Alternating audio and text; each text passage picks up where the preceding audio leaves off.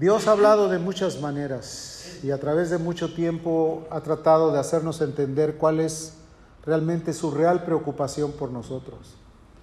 Si estamos aquí no tiene un mérito personal, realmente es que a Dios le ha placido en su misericordia hacerlo.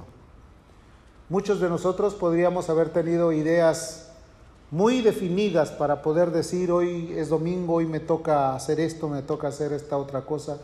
Sin embargo, Dios permitió que este domingo estés aquí con nosotros. Y lo que yo quiero compartir es acerca de la parábola del trigo y la cizaña. Pero primero déjame explicarte lo que se refiere a una parábola. Cuando Jesús vino a este mundo, se encontró con que toda la gente estaba completamente ensimismada en muchas actividades. Hoy el mundo vive de esa manera. Todos los días hay un afán, hay algo que resolver, todos los días hay algo que procurar y a veces dejamos al último lo más importante. Jesús enseñó que deberíamos de buscar primeramente el reino de Dios y su justicia y las demás cosas vendrían por añadidura. Pero desafortunadamente como seres humanos a veces pensamos que primero tenemos que buscar las añadiduras y después buscar el reino de Dios. El reino de Dios obviamente no consiste con palabras, sino en el poder que da Dios. Pero no es un poder místico, no es un poder mágico, sino es el poder de Dios que te ayuda a permanecer libre de condenación y apartado de las tentaciones y soportando tu vida para que tu vida no tropiece y caiga otra vez al mal. Jesús vino y habló. Tuvo que hablar de una manera coloquial, de una manera sencilla, para que se le entendiera. Sin embargo, dice la escritura que muchos no le entendieron, no comprendían lo que él trataba de decir. Él incluso llegó a decir, este pueblo de labios me honra, mas su corazón está lejos de mí, pues en vano me honran, siguiendo como mandamientos, mandamientos humanos. Quiere decir, estaban tan enfocados en el que dirán, en el que tengo que hacer porque me van a ver, en el que lo tengo que hacer para que no me digan nada. Esa era la actitud que tenía el pueblo de Israel. Jesús lo dijo en varias, ocasiones, a los suyos vino y los suyos no le recibieron. Pero los que le recibieron, los que creyeron en él, él les dio la potestad de ser llamados hijos de Dios. Quiere decir, estaba definiendo una verdadera tendencia o una línea para saber quiénes eran los que realmente caminaban con él. ¿Quiénes eran los que decían, soy hijo de Dios, pertenezco a su pueblo, soy parte de la iglesia, escucho con atención y pongo en práctica los mandamientos? La venida de Cristo tuvo que ser la separación de los mandamientos humanos, de los mandamientos de la ley, que era demasiado exigente. La ley les exigía demasiado cumplimiento. Y obviamente muchos lo hacían por temor, no tanto por agradar a Dios. Porque cuando tú tienes una ley, tú tratas de no quebrarla. Y el día que la quiebras tratas de pasar desapercibido. Pero la Biblia describe que los ojos de Dios contemplan toda la tierra. Y en todo lugar van a estar ah, presentes para ver qué, cuál es tu reacción, de qué manera te conduces. Dios quiso que el mundo tuviera una oportunidad de tener una convivencia con Él con su Hijo. Lo envió a morir, lo envió para que Él librara nuestras vidas de la condenación, nos redimiera de la culpabilidad que teníamos que gratuitamente y voluntariamente nosotros habíamos practicado.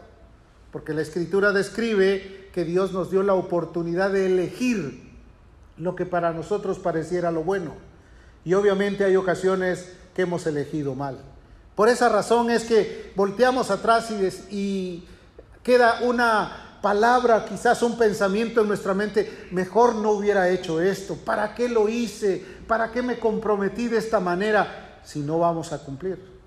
Dios te dio esa elección y por eso Dios quiere que tengas la oportunidad de comprender que cada uno de sus mandamientos o de sus expresiones o de sus advertencias tienen un significado que te pueden llevar a tener una vida completamente diferente y con la ayuda de Dios tú puedes permanecer en un mundo por muy difícil que sea. ¿Cuántas veces después de haber sentido ya la, la, carga o el peso de la responsabilidad o la culpabilidad de algo que tú debiste haber evitado, te llegan pensamientos, quisiera regresar el tiempo, pero el tiempo es nuestro peor enemigo. Nadie va a regresar el tiempo. El tiempo es ahora. Por eso la Biblia dice que en tiempo aceptable te he oído y en día de salvación te he socorrido. He aquí el tiempo aceptable. Este es el tiempo de Dios. Es, no es ayer, no es mañana, es ahora mismo cuando Dios está tratando de enseñarnos algo muy importante. Mateo capítulo 13, el versículo 24 en adelante, Jesús habló acerca de esta parábola. En primer lugar te digo, fue un mensaje sencillo para que lo entendieran. Pero aquellos que estaban cargados de incredulidad no creyeron a esos mensajes. Por eso Jesús tuvo que agarrar a sus discípulos y explicarles a ellos de una manera muy sencilla, como dicen en la actualidad, con bolitas, manzanitas y palitos, para que ellos pudieran comprender con claridad lo que Él trataba de decirles. Y eran cosas sencillas. No había nada que pudiera ser difícil de entender, sin embargo, cuando los corazones están endurecidos, por muy sencillo que sea la advertencia, el consejo o el mandamiento, se hace completamente engorroso, odioso y a la vez repulsivo, porque no lo puedo tolerar. No podemos tolerar cuando nos dicen que debemos de perdonar. ¿Perdonar yo? ¿Pero de qué estás hablando? Si mira cómo me hicieron, mira cómo vivo, mira de qué manera estoy, ¿cómo voy a perdonar? Entonces es tan sencillo el mandamiento. Jesús le refirió otra parábola diciendo, el reino de los cielos es semejante a un hombre que sembró semilla en su campo. Pero mientras dormían los hombres, vino su enemigo y sembró cizaña entre el trigo y se fue. Y cuando salió la hierba y dio fruto, entonces apareció también la cizaña. Vinieron entonces los siervos del padre de familia y le dijeron, Señor, ¿qué no sembraste buena semilla en tu campo? ¿De dónde pues tienes cizaña? Él les dijo, un enemigo ha hecho esto. Y los siervos le dijeron, ¿quieres pues que vayamos y los arranquemos? Él les dijo, no. No sea que al arrancar la cizaña arranquéis también con ella el trigo. Dejad que crezcan juntamente lo uno y lo otro hasta que la siega y el tiempo de la siega. Y yo diré a los segadores, recoged primero la cizaña y atadla en manojos para quemarlas, pero recoged el trigo en mi granero.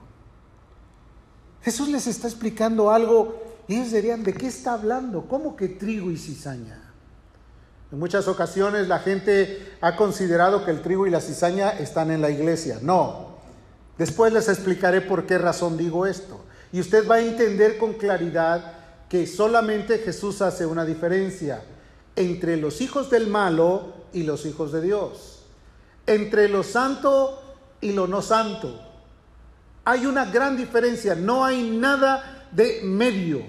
Por eso Apocalipsis dice, el que, eh, si estás frío o caliente, si estás tibio, te vomitaré de mi boca. Dios quiere o que seas definido frío totalmente o caliente. ¿En qué sentido? O le voy a dar rienda suelta al mundo y me voy a entregar a las pasiones, o te vas a convertir de corazón a Jesús. Dios no quiere medios, términos medios, porque los términos medios nunca funcionan. El profeta dijo en una ocasión que Efraín le había sido como torta no volteada. ¿Qué te imaginas cuando dices una torta no volteada? Se cose solamente de un lado y del otro lado queda cruda. No puedes, tú le sirves a alguien un platillo de esa manera y rápidamente te la rechaza y pide, un, pide rápidamente una plática con el gerente para decirle que le acabas de servir algo que no le gusta. Jesús dijo que eso lo vomitará Dios de su boca. En otras palabras, define términos para que nosotros comprendamos o somos realmente del pueblo de Dios o necesitamos agarrarnos y desechar todo pecado que asedia y correr con paciencia la carrera que tenemos por delante. Puestos los ojos en Jesús, que es el autor y consumador de la fe. La parábola tiene una proyección de los fines de los tiempos. Los términos teológicos se usan y dicen son escatológicos. Esas palabras a veces no las podemos dirigir porque no sabemos de qué se trata. Bueno, está hablando acerca del futuro, acerca de los finales de los días.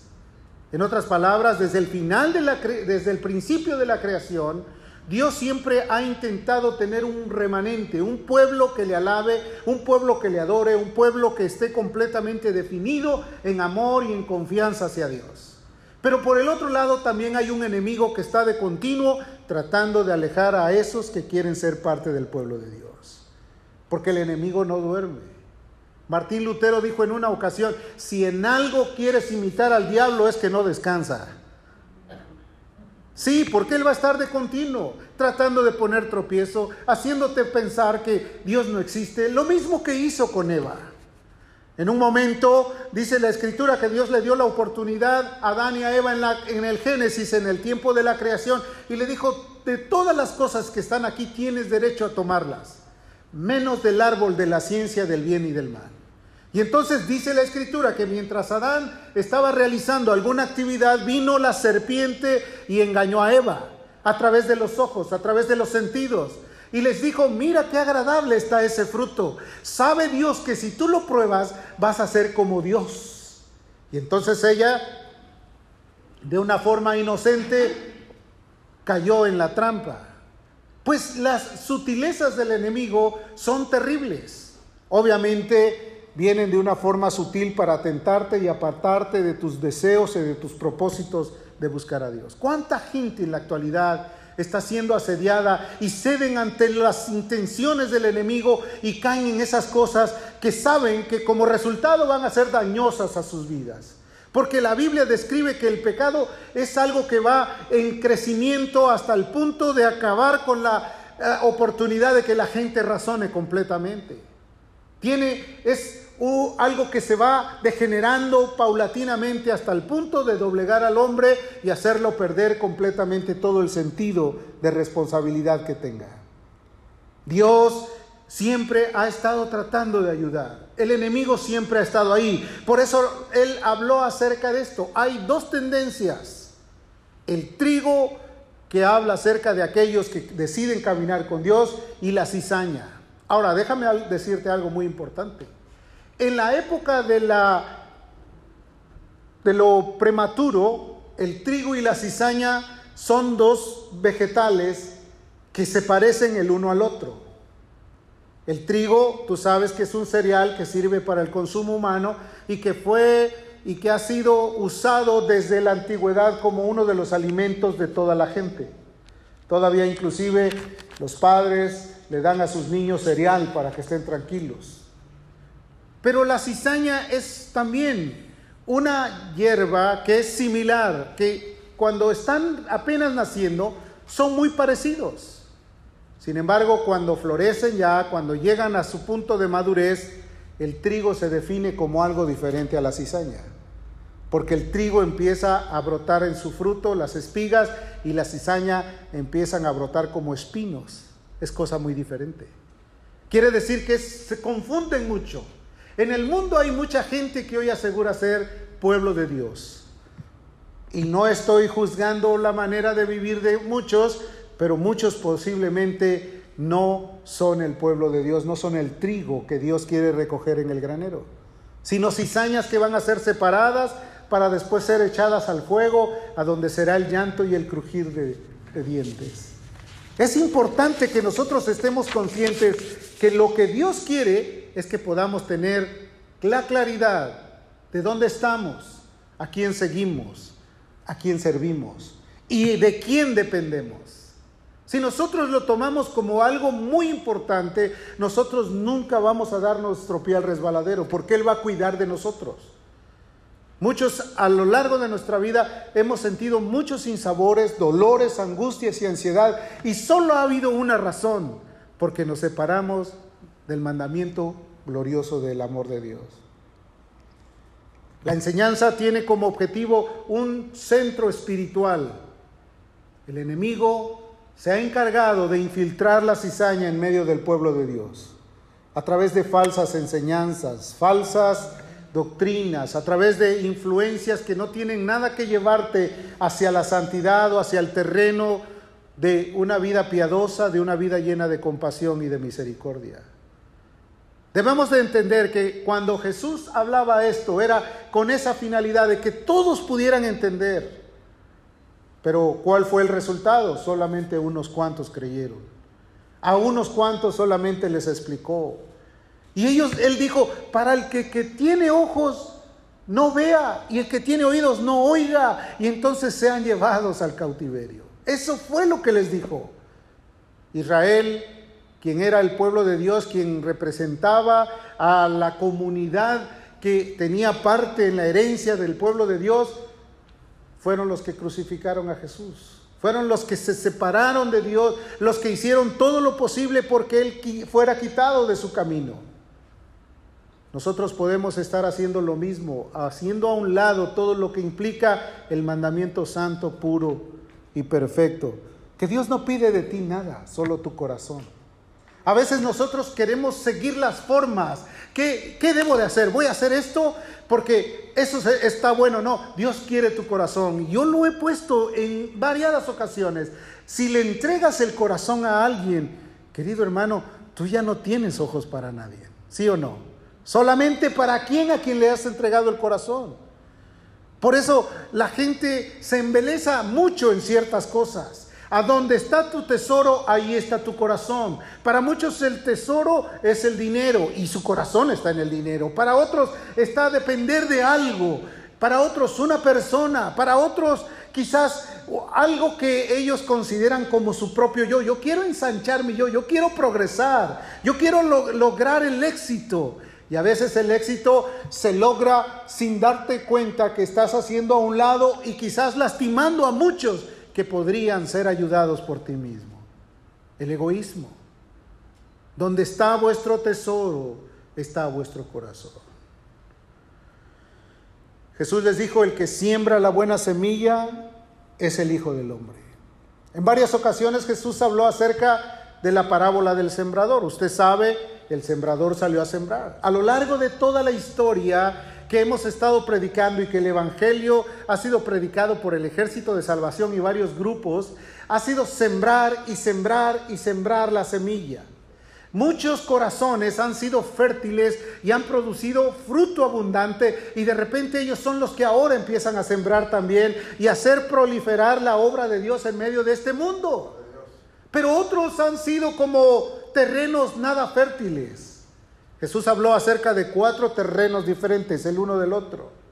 Dice que uno era una tierra que estaba junto al camino, que en ocasiones solamente, pues vamos a seguir las costumbres de lo que hacen ellos, pero no me quiero involucrar con lo que ellos realmente están involucrados. Ese es el camino. Muchos en el día final dirán, Señor, pero en tu nombre hicimos esto, fuimos a la reunión, hicimos y Él va a decir, yo no os conozco porque no fuiste involucrado en el reino de los cielos.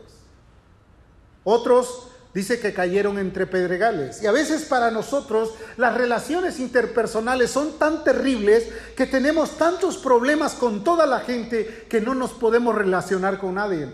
Dice que cayó entre pedregales. Y entonces decimos, es que me estropiezo este, es que yo veo este y este no es buen ejemplo para mí. Y siempre estamos viendo a ver quién es el culpable de la tragedia que nosotros vivimos. ¿Por qué? Porque cayó esa semilla entre los pedregales. Otra parte de esa semilla cayó entre espinos. Y dice la escritura que los espinos crecieron y ahogaron la palabra. No dio fruto porque no se enraizó. ¿Cuántas veces hay gente que recibe la palabra, se siente a gusto, pero no prospera, porque siempre hay cosas que le impiden, espinos. No llegan. A veces el espino tiene que ver con lo que yo busco, con, mi, con lo que yo deseo, con lo que yo necesito, no con lo que Dios quiere. Dios quiere hacer de ti alguien útil, lleno de gracia y de favor. Pero a veces esos espinos ahogan tanto la palabra que de repente tus preocupaciones son más fuertes que el mensaje que tú recibes de parte de Dios. Y ese mensaje a veces es de amor, es de compasión.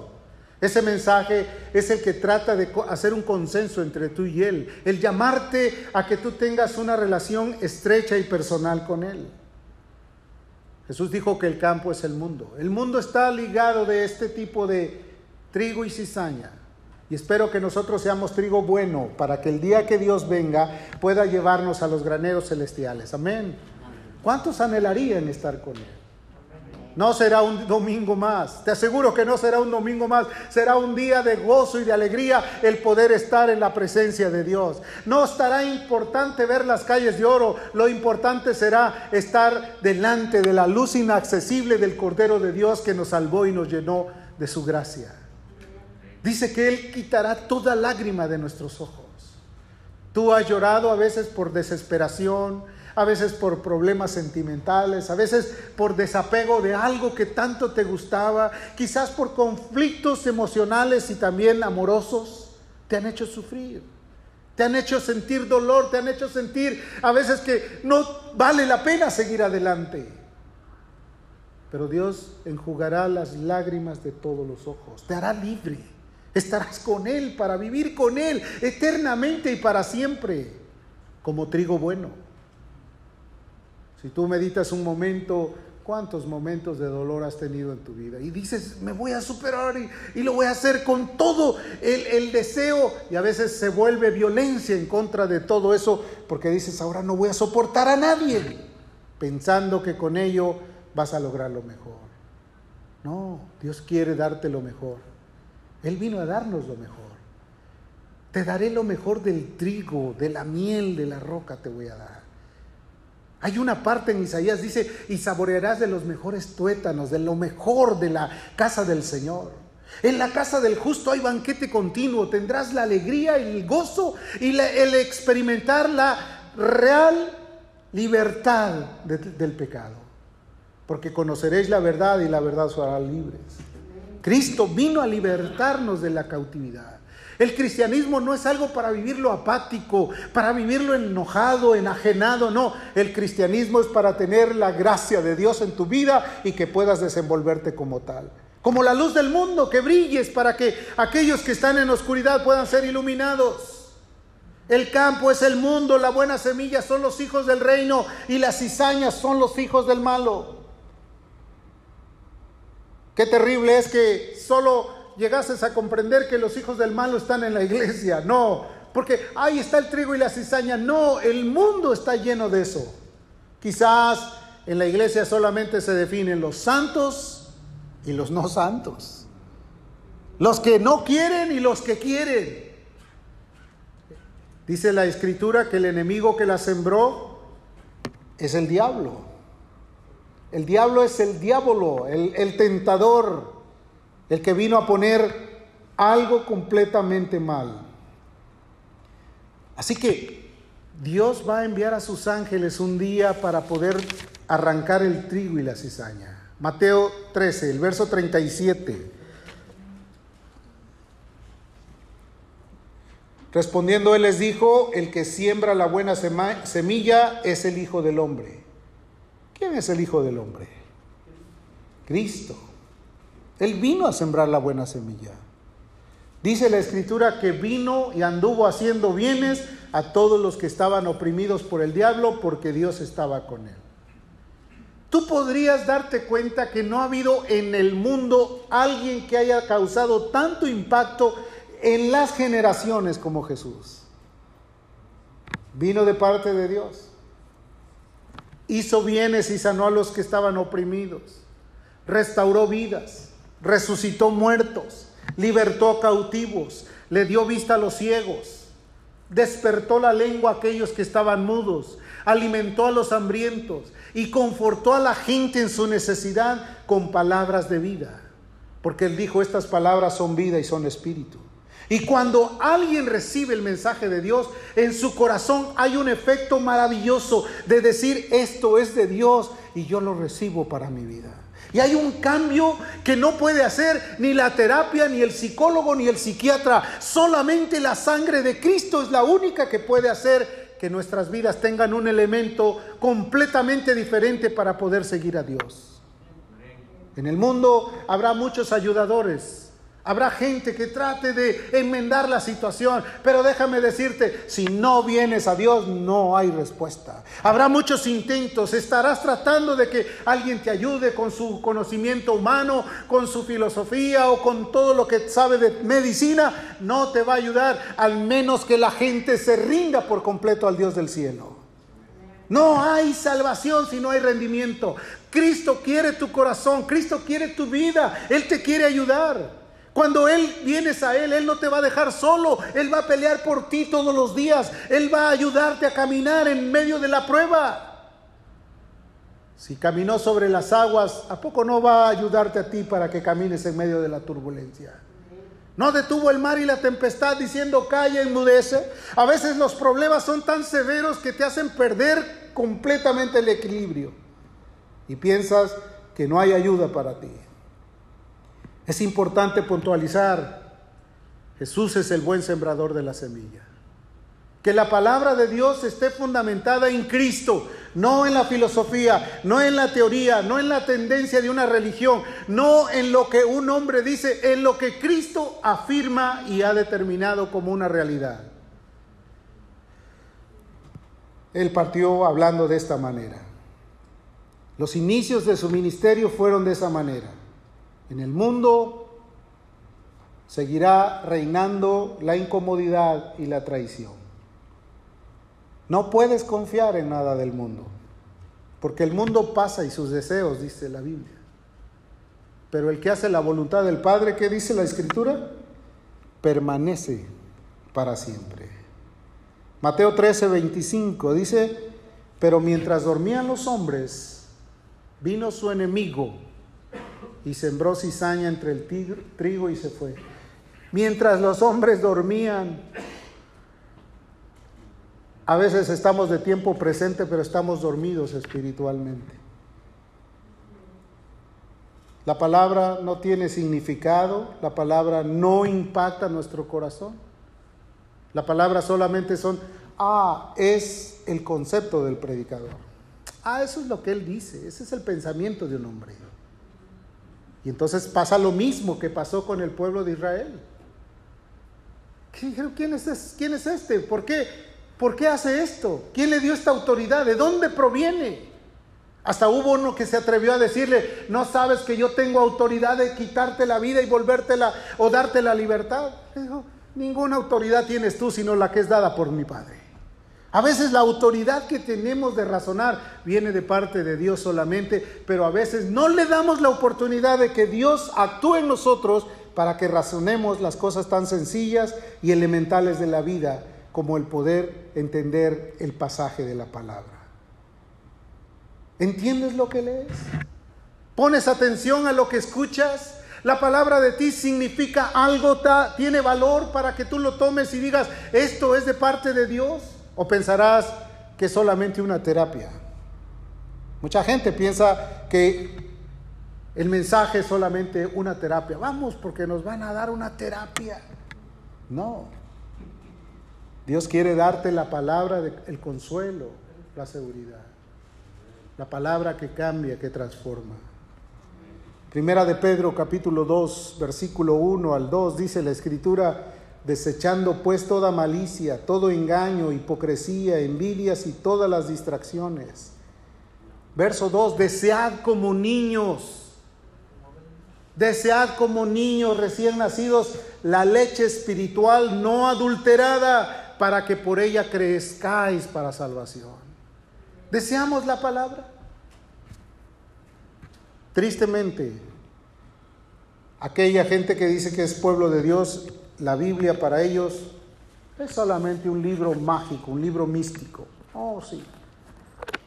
Solo cuando hay alguna necesidad. ¿Qué dice la Biblia acerca de esto? Es la palabra de Dios. Este libro ha, ha recibido las persecuciones más terribles. Si tú supieras toda la historia de este libro, la sangre que ha costado este libro, ¿Cuántos dieron su vida por este libro? Algunos fueron puestos en la pira, los quemaron. Otros fueron perseguidos. Este libro para poder llegar aquí ha sufrido todas los ataques del mundo, con tal de cerrar, con tal de impedir que llegue. Y sus palabras son tan sencillas que son vida y son espíritu. Son palabras que enriquecen aún tu cultura. Porque la Biblia no solamente te dice lo que va a suceder, sino te dice cómo debes de vivir. Te dice también cómo es que el mundo está y cuáles son los cambios que tiene. Tú sabes que en ella está escrito todo lo que pasa. No hay nada absolutamente que se haya quedado afuera. Por eso Jesús tuvo que decidir enseñar las cosas más sencillas. Desear como niños recién nacidos. ¿Tú has visto un bebé el día que no le da su mamila, su biberón o su pacha, como dicen en Centroamérica? Entonces el niño no para de llorar. Y los inexpertos podrían decir, tiene cólicos, le duele la cabecita, chécalo, a lo mejor tiene fiebre, no, tiene hambre. Desea, desea comer. Nosotros debemos de ser niños de la malicia para poder desear de Dios lo que Él quiere darnos. Pero a veces queremos ser adultos, pero nuestra formación no ha sido la correcta porque cometemos cada error. Digo cometemos para no sentirnos mal todos y tomamos las decisiones más terribles que a veces nos dañan mucho. Y las consecuencias son trágicas, porque lo que puede empezar bien, si tomamos decisiones equivocadas, termina muy mal y es muy doloroso. ¿Sí o no? ¿Cuántos de nosotros somos el vivo resultado de cosas que no tomamos correctamente en orden? Pero no estamos aquí para seguir ese camino de la destrucción, sino para corregir, reeducarnos y voltear los ojos aquel que tiene de nosotros misericordia. Dios nos está amando, nos está ayudando, nos está tratando de que formalicemos una vida diferente. En el pasado hubo gente que era la misma cizaña. Hubo un grupo llamado los hijos de Coré no quiero que lo busques, pero te voy a contar un poco la historia. Estos hijos de Coré un día se rebelaron contra Moisés. Y él extendió un rumor y les dijo, ya estamos hartos de tanto maná. En otras palabras, ya no queremos oír predicaciones de Cristo. Háblanos de la nueva era, háblanos de las cosas de la prosperidad, háblanos, o sea, influencias que no tienen nada que ver con los fundamentos de la fe. Háblanos de cosas que nos despierten, que nos tengan animados. Mira, la palabra te anima, el desanimado eres tú. Las palabras de Dios son buenas. Es el pan que cayó del cielo. Y entonces Él provocó que un grupo de gentes le dijera, ¿sabes qué? Ya no queremos comer ese, ese maná, ese cereal que cae del cielo. Queremos carne. Queremos carne. Y estuvieron así que querían carne y carne y carne y un día Dios dijo, les voy a dar lo que quieren.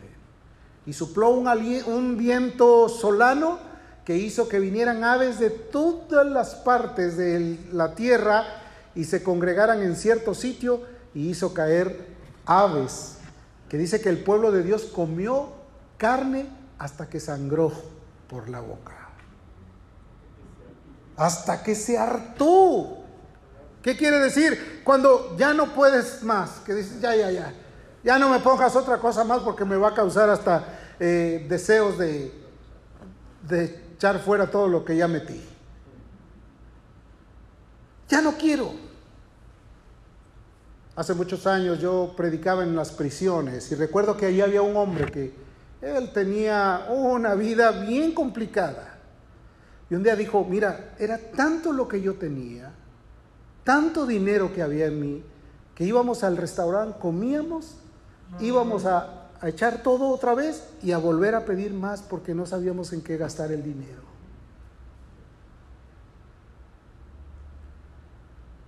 Entonces ellos pidieron y fueron saciados. Pero cuando ellos pensaban que todo estaba terminado, dice la Biblia, que la tierra se abrió y fueron devorados por la tierra, se los tragó. Y ellos estaban ahí en el pueblo de Dios. Los hijos de Core estaban ahí. Entonces, Dios quiere que nosotros estemos completamente listos. Mateo 3, verso 12. Mateo dice la escritura, su aventador está en su mano y limpiará su era y recogerá su trigo en el granero y quemará la paja en fuego que nunca se apagará. Llegará el día en que Dios tenga que separar entre lo bueno y lo malo, entre lo santo y lo profano. Y ese tiempo no está lejano. Jesús está próximo. Todos los eventos que sucedan están en las manos de Dios. Los tiempos. Tú has oído hablar que ya casi salimos de la pandemia. Sin embargo, vas a cualquier lugar y anteriormente en el medio de la pandemia los restaurantes tenían sus baños, sus servicios abiertos, ahora ya los cerraron, como que están esperando algo más. ¿Qué está sucediendo en el mundo? ¿Qué puede esperar nuestra vida de este mundo? ¿Qué es lo que está sucediendo en la tierra y en la faz de la tierra? No los quiero alarmar, pero se habla de una variante que es completamente peligrosa y ahora como están las cosas, hay más peligro que ayer. Otros dicen, no, yo no creo. Bienaventurados los que creen, los que... El aventador de Dios está en su mano. ¿Cómo poder discernir entre el trigo y la cizaña? Muy sencillo. A Jesús le preguntaron algo y Jesús le respondió en Mateo 7:20. Él dijo algo bien importante. Así que por sus frutos los conoceréis. No va a haber necesidad de que alguien te diga, no, pero es que yo soy. No, ¿cómo te comportas entonces? Eso es. Y eso sirve para nosotros como una vacuna para que nadie ponga venda a nuestros ojos. Tú ves a alguien en su comportamiento y tú sabes quién es. Tú ves a alguien que se comporta piadoso, amoroso, lleno de paz, de rectitud, que es servicial, que es distinguido en cuanto a hacer toda la buena obra, pues tú nunca vas a dudar de ello. Pero si ves algo que completamente no compagina con lo que dice ser, te vas a quedar sorprendido. Por sus frutos se conoce el árbol. ¿Qué tan inmaduro podemos nosotros ser para confundirnos con el trigo o qué tan maduros somos para poder separarnos de la cizaña, de poder ser completamente diferentes. Querido hermano, la idea es que Dios, que sepas que Dios te ama mucho, que Jesús no tiene ningún anhelo de que nosotros nos perdamos en esta tierra, sino al contrario, quiere arroparnos en su misericordia bendecirnos. Pero qué tan dispuestos estamos nosotros a decirle, Señor, yo también quiero contigo. Una cosa es decir, sí quiero, y otra cosa es decir, no, deseo y estoy dispuesto a correr a tus brazos, a refugiarme en ti, a buscar tu ayuda. El trigo y la cizaña crecerán juntos, pero se está acercando el tiempo de la separación que Dios nos separe para los graneros de Él. Porque los demás serán atados en un manojo y echados al fuego, donde será el llanto y el crujir de dientes. Y nosotros no queremos eso. Cierra tus ojos un momento y ponte de pie. Dispón tu corazón. Dile a Él, Señor, gracias por tu amor.